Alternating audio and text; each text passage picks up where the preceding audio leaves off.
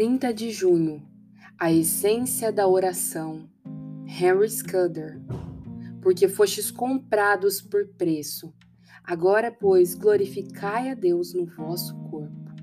1 Coríntios 6:20. Quando há motivo, fazemos longas orações ou repetições, e por conseguinte usamos muitas palavras em algumas orações. Isso ocorre quando o assunto de nossa oração é extenso e quando, ao repetir as mesmas palavras, renovamos e duplicamos os nossos desejos e o nosso coração se expressa com um pouco mais de seriedade e sinceridade ao apresentar tais desejos.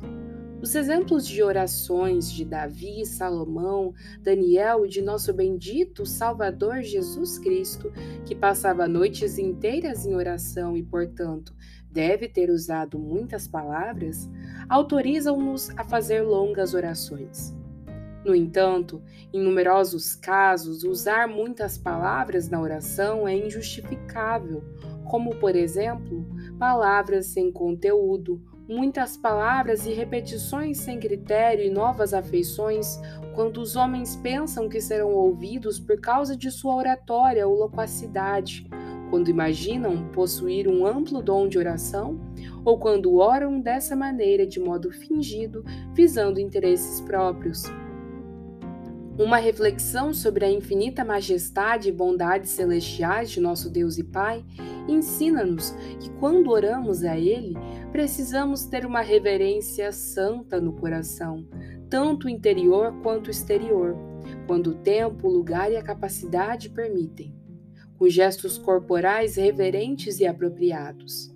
Cristo redimiu nossa alma e nosso corpo, portanto, devemos servi-lo e glorificá-lo no corpo e no espírito, e também com o corpo e com o espírito que são de Deus.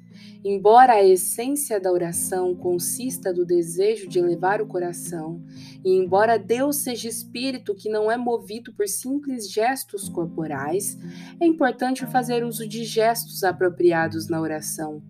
Por um lado, eles ajudam o homem interior, tornando o espírito mais apto e vivo e a mente mais atenta ao que estamos fazendo, e por outro, expressam a devoção e o afeto interiores de nosso coração.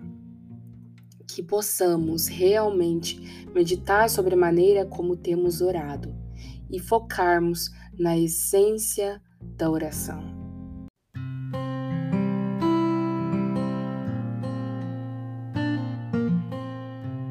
Você ouviu a leitura do devocional Dia a Dia com os Puritanos Ingleses, da editora Pão Diário uma leitura que você encontra aqui no Devoção Diária.